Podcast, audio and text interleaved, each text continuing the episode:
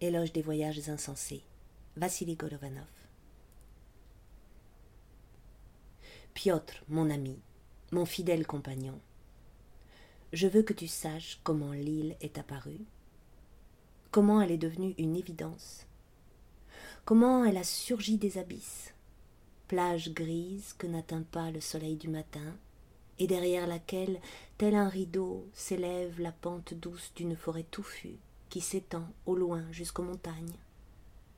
Ou encore comment, dans le brouillard que transpercent les cris aigres des mouettes que je dérange, elle se dessine en bandes brunes de terre basse qui se dispersent dans toutes les directions, avec je ne sais quel désespoir, sans mesure et sans attache. Peux-tu croire que c'est vraiment elle, mon île rêvée, la même? Moi-même je n'y crois pas. Mes doigts durcis palpent dans ma poche des débris de boîtes d'allumettes. Je suis incapable de comprendre comment s'est produite une métamorphose à ce point stupéfiante. Incrédule, je fouille du regard le rivage morne, dans l'espoir d'y découvrir un arbrisseau ou une butte, quelque chose d'où il serait possible de prendre la mesure de ce qui nous entoure.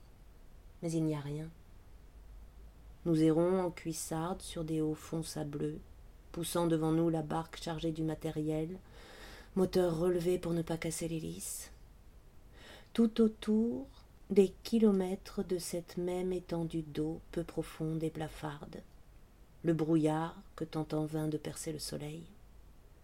Et soudain, du banc d'argile vaseuse qui s'étire sur notre droite, nous empêchant d'approcher du rivage, toute une troupe de bernaches nonnettes se jette à l'eau en criant.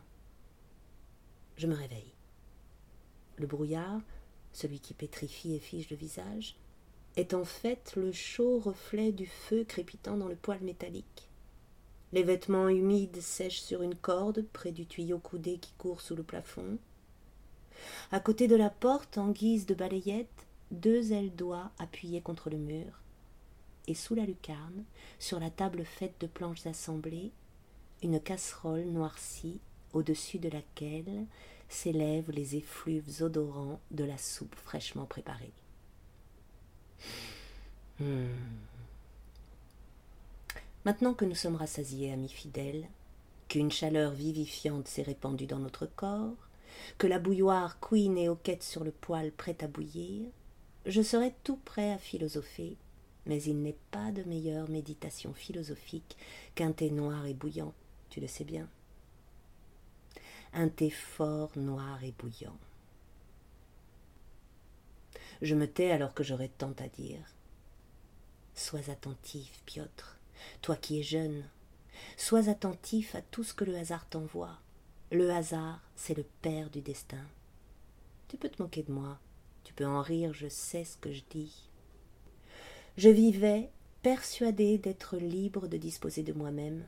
Des événements en apparence complètement fortuits se déroulaient autour de moi.